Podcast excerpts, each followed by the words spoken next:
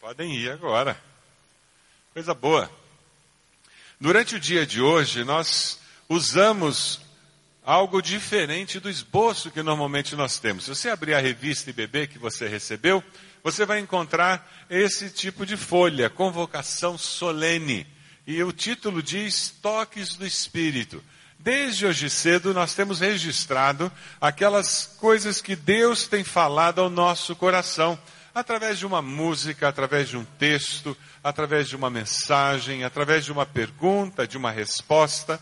E o nosso desejo é que durante essa noite também você esteja registrando. Se você não veio hoje pela manhã ou à tarde, quem sabe você pode começar a registrar também aquilo que Deus falar ao seu coração. Nós vamos ter três sermonetes, três mensagens mais breves durante essa noite. E eu estarei trazendo a primeira mensagem. Durante todo o mês de maio, nosso tema era família segura, igreja segura e sociedade segura. As nossas classes da escola dominical trataram esse tema. Hoje pela manhã tivemos um painel falando sobre esse tema e as mensagens também falavam sobre família segura, como construirmos uma sociedade segura, como construirmos uma igreja segura. Dentro desse contexto, eu queria compartilhar com vocês sobre o que Deus fez ao longo da história da humanidade, procurando construir famílias seguras para que nós pudéssemos viver de uma forma segura em sociedade. É interessante porque Deus, desde os primórdios, ele resolveu cumprir seus propósitos no mundo utilizando o que? Famílias. O propósito da família é educar os seus membros na fé, construir uma sociedade mais justa, levar que aqueles, aqueles membros a conhecerem o próprio Deus, por isso que ele criou família. Nós vivemos numa sociedade hoje em que muitos filhos não fazem nem ideia de como eles passaram a existir. Dê uma olhadinha nessa foto que andou correndo aí pela internet, talvez você tenha encontrado. O menino chega para a mãe e apresenta uma questão existencial que ele está vivendo. E depois que ele pergunta à mãe, a mãe para de ler a revista e diz: Não, meu filho, você não foi baixado pela internet, você nasceu. A falta de vínculo com a mãe, a falta de percepção da realidade da vida, fazia ele até considerar a possibilidade de que ele era simplesmente um ser baixado pela internet, como tantos programas que ele baixava. Quando nós não temos noção de quem nós somos, de onde nós viemos, da família a qual nós pertencemos, de qual é a nossa história, existe uma crise de identidade em nós como seres humanos. Quem são seus avós? Você lembra do nome deles? Você sabe o nome dos seus bisavós? Está começando a complicar, né? Você sabe o nome dos seus tios? Quem tem família pequena é fácil, né? O duro é quando você começa a chegar naquelas famílias de 12 tios, 20 tios. E antigamente tinha família assim, né? E quando eram três, quatro ninhadas, então mais complicado. A sua família tinha um hábito de contar as histórias da família? Você ouvia as histórias da família dos seus pais, dos seus avós? Eu fui muito privilegiado de crescer numa família grande, particularmente por parte de mãe. E eu pude conviver com uma avó que viveu até os 95 anos de idade, lúcida, falante, contando as histórias. E é interessante porque a, a família da minha mãe foi uma família que se converteu com o primeiro missionário que chegou no Brasil, dos Irmãos Unidos, igreja que hoje é conhecida como Casa de Oração, lá no Rio de Janeiro. E a primeira igreja que esse missionário montou com brasileiro era na sala do meu bisavô. Ele arredava os móveis, colocava as cadeirinhas e era a igreja. E quando tinha velório, era lá na sala da casa dele também. Era muito comum. E a minha avó contava as histórias. E a coisa era complicada naquela época. E a casa de oração ainda é muito rígida hoje em dia. Mas a minha avó contava que naquela época nem ler jornal no domingo era permitido, que no domingo só podia ler a Bíblia. E o irmão foi excluído da igreja porque alguém chegou na casa dele e ele estava lendo o jornal no domingo. E não podia. Ela foi criada numa casa em que não se cozinhava no domingo. No domingo só esquentava a comida. É interessante ouvir essas histórias. O Evangelho já existe na minha família, por lado de mãe, há seis gerações. Na família do meu pai, eu sou a primeira geração. E você? Você é a primeira geração de pessoas convertidas ao Evangelho? Há quantas gerações existe o Evangelho na sua família? Por parte de pai, por parte de mãe?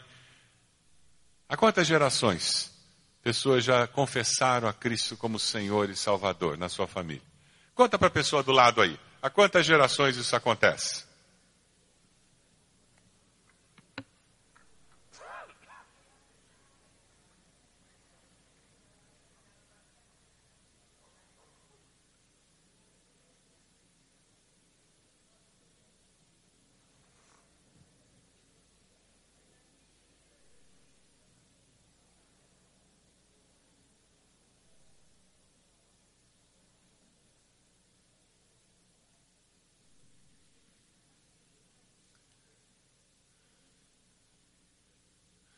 Alguns de nós, os bisavós, vieram já convertidos da Europa como imigrantes. Alguns não fazem ideia de a quantas gerações a família conhece. Eu me lembro da irmã Hildegard contando de cartas do bisavô dela, que era missionário na China, que trabalhou com Hudson Taylor, um dos fundadores do movimento missionário lá na China. Interessante isso. Há quantas gerações o Evangelho está na família dela? Que privilégio! Como nós somos protegidos pelo Evangelho quando temos essa história. Mas que privilégio quando nós somos a primeira geração a conhecer Jesus. E muitos de nós aqui somos os primeiros. E talvez você seja o único na sua família que encontrou essa salvação em Jesus. E você está olhando em volta e dizendo: Eu estou orando porque eu quero que a minha casa seja uma casa de bênção. Amém? Eu ainda vou ver todo mundo confessando Jesus como Salvador. Mas sabe quando você lê a Bíblia e você vai lá para Gênesis, abre a sua Bíblia lá em Gênesis, capítulo 2. Lá na criação você encontra Adão e Eva. E nós vivemos dias em que as pessoas têm muita dificuldade de lidar com esse texto da Bíblia. Porque a Bíblia, de uma maneira muito simples, singela, ela fala sobre o ser humano e mostra que existem apenas dois tipos de seres humanos: macho e fêmea, Deus os criou, Adão e Eva. Deus não criou uma Deva e nem um Evadão. Ele criou Adão e Eva. Se Deus quisesse que houvesse um terceiro sexo, ele teria feito, não teria. Ele tinha criatividade suficiente para fazer isso. Mas ele criou dois, um de cada, anatomicamente adaptáveis, anatomicamente complementares. Tudo mais é consequência do pecado. Ele cria lá no começo o homem, ele olha para o homem e diz: Não é bom que o homem esteja só. Ele não criou outro homem. Ele já sabia fazer homem, ele podia ter feito outro, né? Para fazer companhia para ele. Não podia? Não. Deus criou um homem e ele disse: Não é bom que o homem esteja só. Eu vou fazer uma companheira que o complemente. E o que, que Deus fez? Ele fez um modelo aperfeiçoado, melhorado da raça humana. Criou a mulher. É por isso que elas têm uma coisinha a mais do que a gente. É por isso que a gente encontra uma pessoa e diz, cara, legal esse, né? Aí a tua mulher vira e diz, é, ele é simpático, mas não sei, tem alguma coisa. Põe as barbas de molho. Ela tem razão. Mulher tem uma antena, elas percebem uma coisa que a gente não percebe. E Deus cria a mulher. Vocês já imaginaram a lua de mel desses dois? No jardim do Éden. Tem casal que faz economia de mais de ano para ir passar a lua de mel em Acapulco. Lindo, né? No Caribe, no Havaí. Mas não chega aos pés do jardim do Éden. E Adão e Eva não precisou nem fazer economia para passar a lua de mel no jardim do Éden. Hotel sete estrelas, com tudo pago. Esse casal era perfeito. Se tem algum casamento feito no céu, foi esse. Não é verdade? Se tem um casamento que foi feito no céu, foi o casamento de Adão e Eva. Tinha tudo para dar certo. E para não ter problema nenhum. Não é verdade? Se tinha casamento que teve aconselhamento pré-conjugal bem feito, foi esse. O próprio Deus fez. E deu problema? Deu problema ou não deu? Por que, que deu problema? Que tinha uma coisinha chamada livre-arbítrio do ser humano. E essa capacidade de escolha que pode ser bem usada ou mal usada. Lá em Gênesis 2, 25, diz que o homem e a sua mulher, depois que pecaram,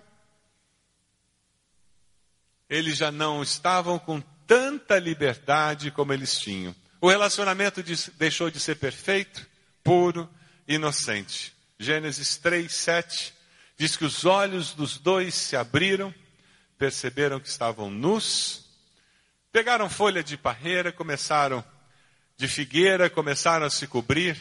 Eles se esconderam de Deus e Deus chamava e eles não respondiam e Deus os buscou e os encontrou. Acontece com eles o que acontece conosco. O Deus da Bíblia sempre busca a cada um de nós, porque Ele nos ama. Assim como Ele fez com Adão e Eva, ele fez comigo e faz com você. O Deus da Bíblia é aquele Deus que vem em nossa direção, como Deus que busca relacionar-se conosco.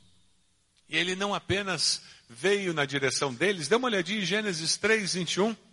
O Senhor Deus fez roupas de pele e com elas vestiu Adão e sua mulher. Deus nunca ignora o nosso pecado, nunca faz de conta que não existe um problema, ele resolve o problema. Ele nos ajuda a resolver o problema. Eles tinham um problema, Deus resolveu. E o primeiro problema do ser humano foi resolvido com o derramamento de sangue e com a morte de um animal. O problema do nosso pecado é resolvido com o derramamento de sangue de Cristo Jesus na cruz do Calvário e com a morte do Filho de Deus.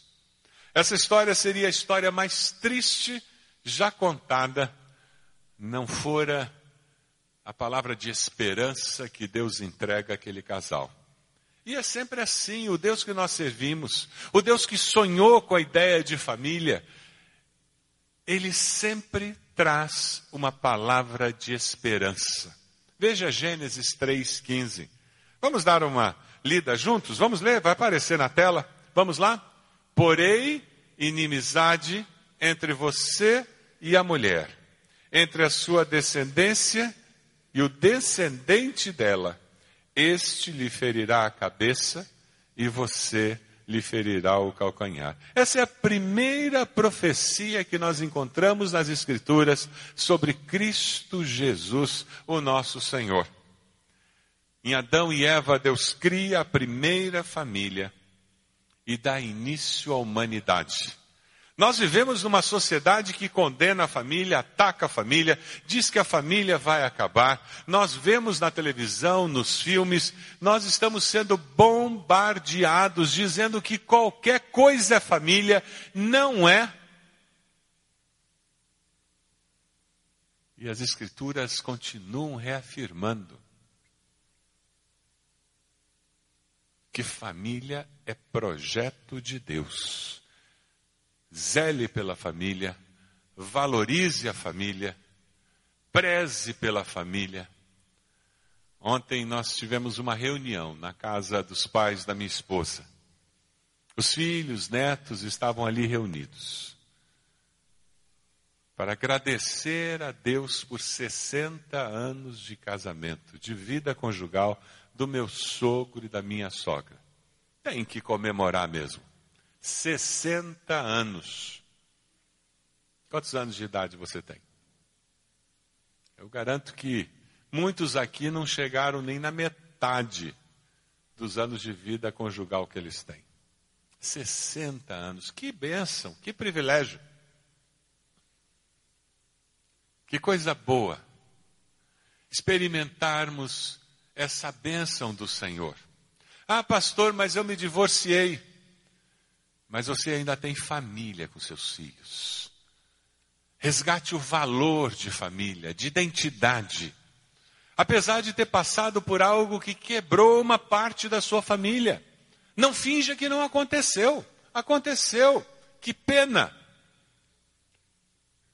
Mas esse mesmo Deus que faz você encarar a realidade de que foi quebrada alguma coisa assim na sua história, ele dá a mesma palavra de esperança, dizendo: Eu curo, eu restauro, eu dou forças e eu valorizo família. Nunca, nunca menospreze a sua família e aqueles que fazem parte dela. Família é plano de Deus. Eu chegaria a dizer que não é possível alguém experimentar de fato o que significa ser um ser humano, sem viver família. Eu vou repetir. Eu chego a dizer que não existe a possibilidade de alguém experimentar de fato o que significa ser um ser humano, na plenitude do termo, sem viver família. Eu tinha um tio, uma pessoa muito difícil, irmão do meu pai. Ele não gostava de família. Ele não gostava dele mesmo. Ele costumava dizer, dando risada, que parente é encrenca. E ele dizia: parente eu quero distância. E aqueles com quem eu me encontro, eu só quero me encontrar com os parentes bonitos e em álbum de fotografia. O que, que você pensa sobre a sua família? Você ama a sua família? Você respeita a sua família? O que, que você fala da sua família para os seus amigos? Quando você fala do seu esposo da sua esposa com os colegas de trabalho, o que, que você fala? Quando você fala dos seus pais para os seus colegas da faculdade ou da escola, como é que você fala deles? Quando você fala dos seus irmãos, como é que você fala deles? Com respeito ou com desrespeito? Quando você comenta da sua família, é sobre os defeitos ou sobre as virtudes? Quando você conta histórias da sua família, são sempre histórias ruins, negativas, debochadas, ou são histórias de bênção? Positivas que valorizam a sua família. Você tem dado valor à sua família?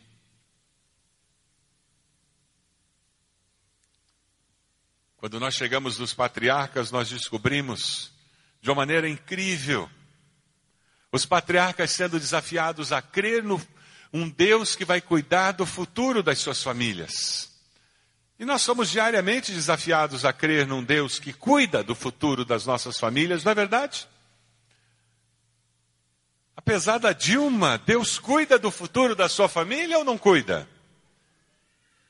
Cuida ou não cuida? Apesar da Dilma? Apesar do PSDB poder ganhar a próxima eleição, Deus vai continuar cuidando? Ou seja lá qual o governo que for, Deus vai continuar cuidando? Vai ou não vai? Não interessa o partido que estiver no governo. Deus cuida da minha família. O pessoal mais velho deve lembrar do tempo de inflação de 80% ao mês. Lembra disso? Gente recebia o salário e saia correndo para o mercado que tinha que fazer compra naquele dia. Lembram disso? Porque se não comprasse naquele dia, no dia seguinte já comprava menos. Lembra das filas de gasolina? Vai subir amanhã, todo mundo desesperado na fila por duas horas para encher o tanque. Lembram disso? Sobreviventes daquela inflação doida. A moçada aí não faz ideia do que é viver com isso. Aí a gente entupia o freezer de carne.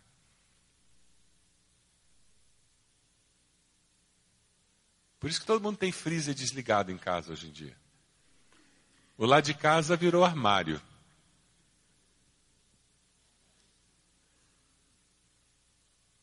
Deus cuida de nós. Pela fé, Abraão, quando chamado, obedeceu, dirigiu-se a um lugar que mais tarde receberia como herança embora não soubesse para onde estava indo. Uma família segura é aquela família que confia que Deus está no controle.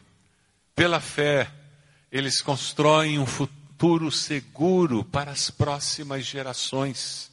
Eles são modelo de fé para os seus netos, bisnetos, porque os filhos contam para os netos histórias de fé dos seus pais.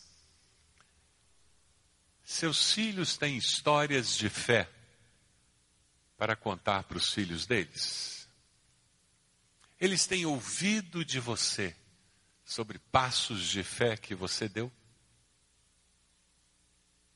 Você tem contado?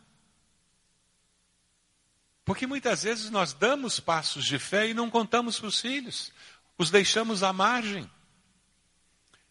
Você tem envolvido seus filhos para que eles deem passos de fé com a família?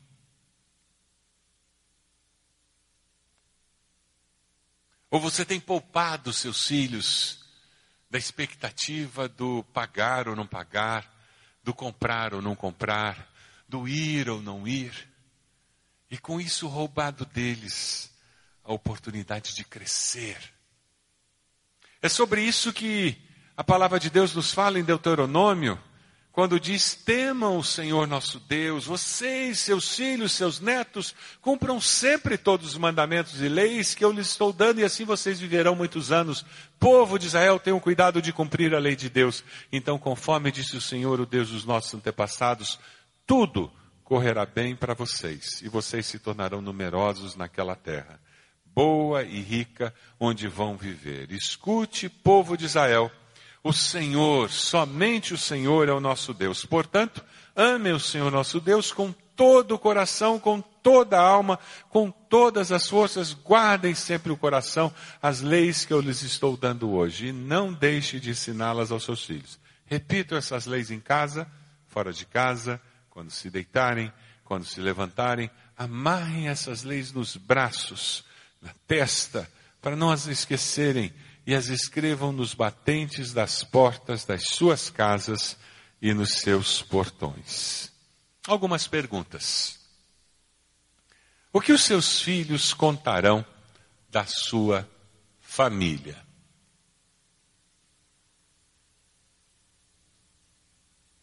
O que os seus filhos falarão da sua família? Walter, o que, que seus filhos vão contar da história que eles tiveram enquanto moravam com, com o irmão? Adalto, o que, que sua filha vai contar do tempo que morou na sua casa? Cristina, o que, que seus filhos vão contar sobre a convivência com você? Que história eles vão contar para os netos? Assir, que história que eles vão contar? O que, que aconteceu? O que, que nós vivemos lá naquela casa? Percebe o valor da célula, dos filhos esperarem as pessoas chegarem, dos filhos orarem pelos que foram convidados e verem as pessoas que foram convidadas e que eles orarem, chegarem e eles perceberem um processo de discipulado acontecendo. Percebe a dinâmica? Percebem a dinâmica? Percebe a dinâmica de você ajudá-los a fazer um brigadeiro para vender na escola, para dar uma oferta missionária? Percebe a dinâmica de você hospedar um missionário do crescer missionário e eles orarem, conversarem com aquele missionário? Percebe a dinâmica? Qual é a história que eles vão contar, Jorge, Eliane? Qual é a história que a filha de vocês vai contar quando ela tiver filhos dela? Sobre como era a convivência lá dentro de casa? Eles não vão contar sobre o tamanho da casa, essa não vai ser a história principal. A história principal não vai ser a roupa nova. A história principal vai ser a aceitação que eu tinha na minha casa. O amor que nós vivíamos. Como é que a gente resolvia as dificuldades do relacionamento.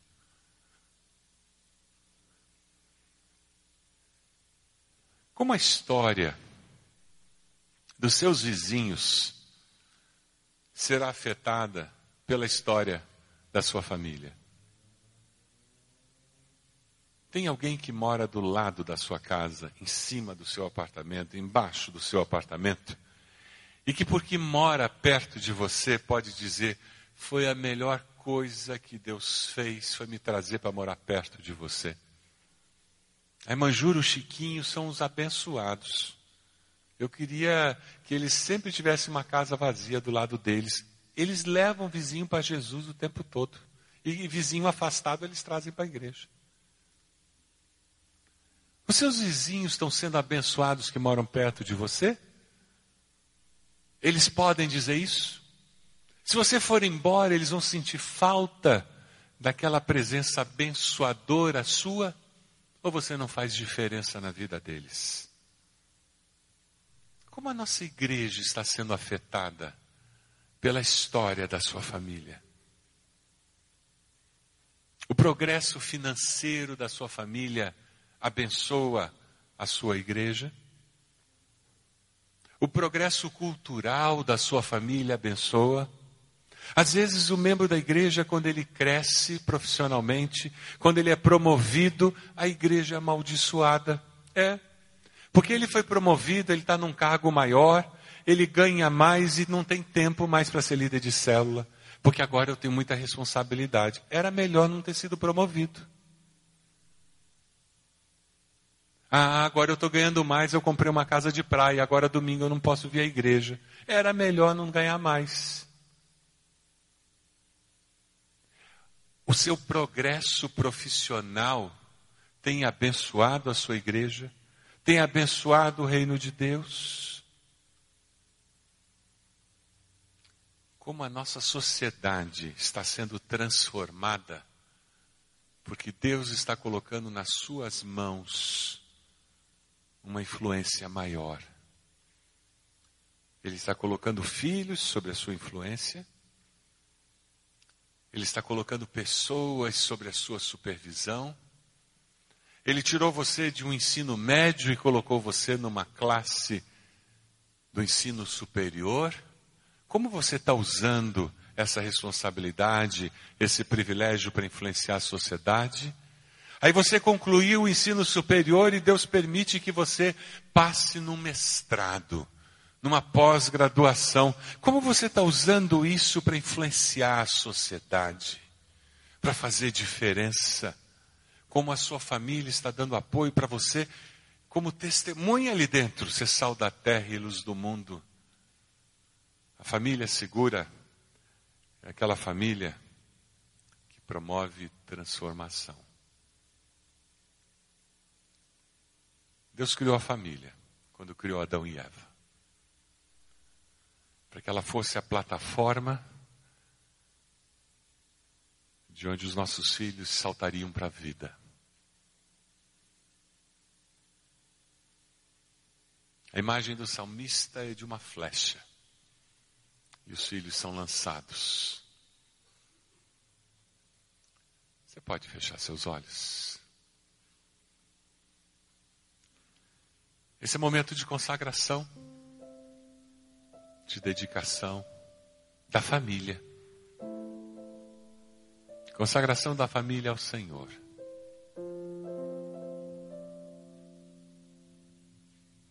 Consagre sua família ao Senhor agora. E diga: Deus, eu quero que meus filhos, meus netos, meus bisnetos, ouçam histórias da nossa fé. Que por gerações estejamos ouvindo histórias da nossa fé. O meu avô, Fugiu de Portugal para não ser padre. Converteu-se no Rio de Janeiro com meu bisavô. Enquanto ele viveu, nos finais de semana ele ia pela Baixada Fluminense com acordeon, pregar o evangelho e plantar igrejas. Essas histórias que a família conta. Eu tenho uma tia que se converteu vendo o testemunho da morte do meu avô. Da serenidade com que ele morreu antes de fazer 50 anos. Paz de Cristo que excede todo entendimento. Histórias da família. Histórias de uma família com Cristo. Diga, Deus, me dê histórias na minha família contigo e que elas sejam contadas pelas gerações.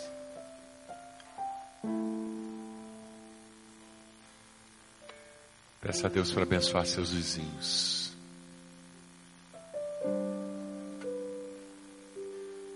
Diga o nome deles para Deus. E diga a Deus, use a minha vida para abençoá-los. Em nome de Jesus com palavras e com ações de amor.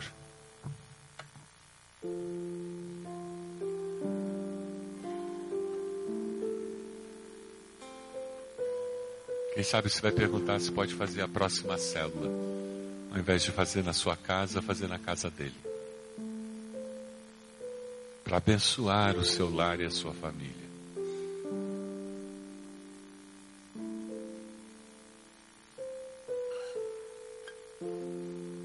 Deus, nos colocamos diante do Senhor.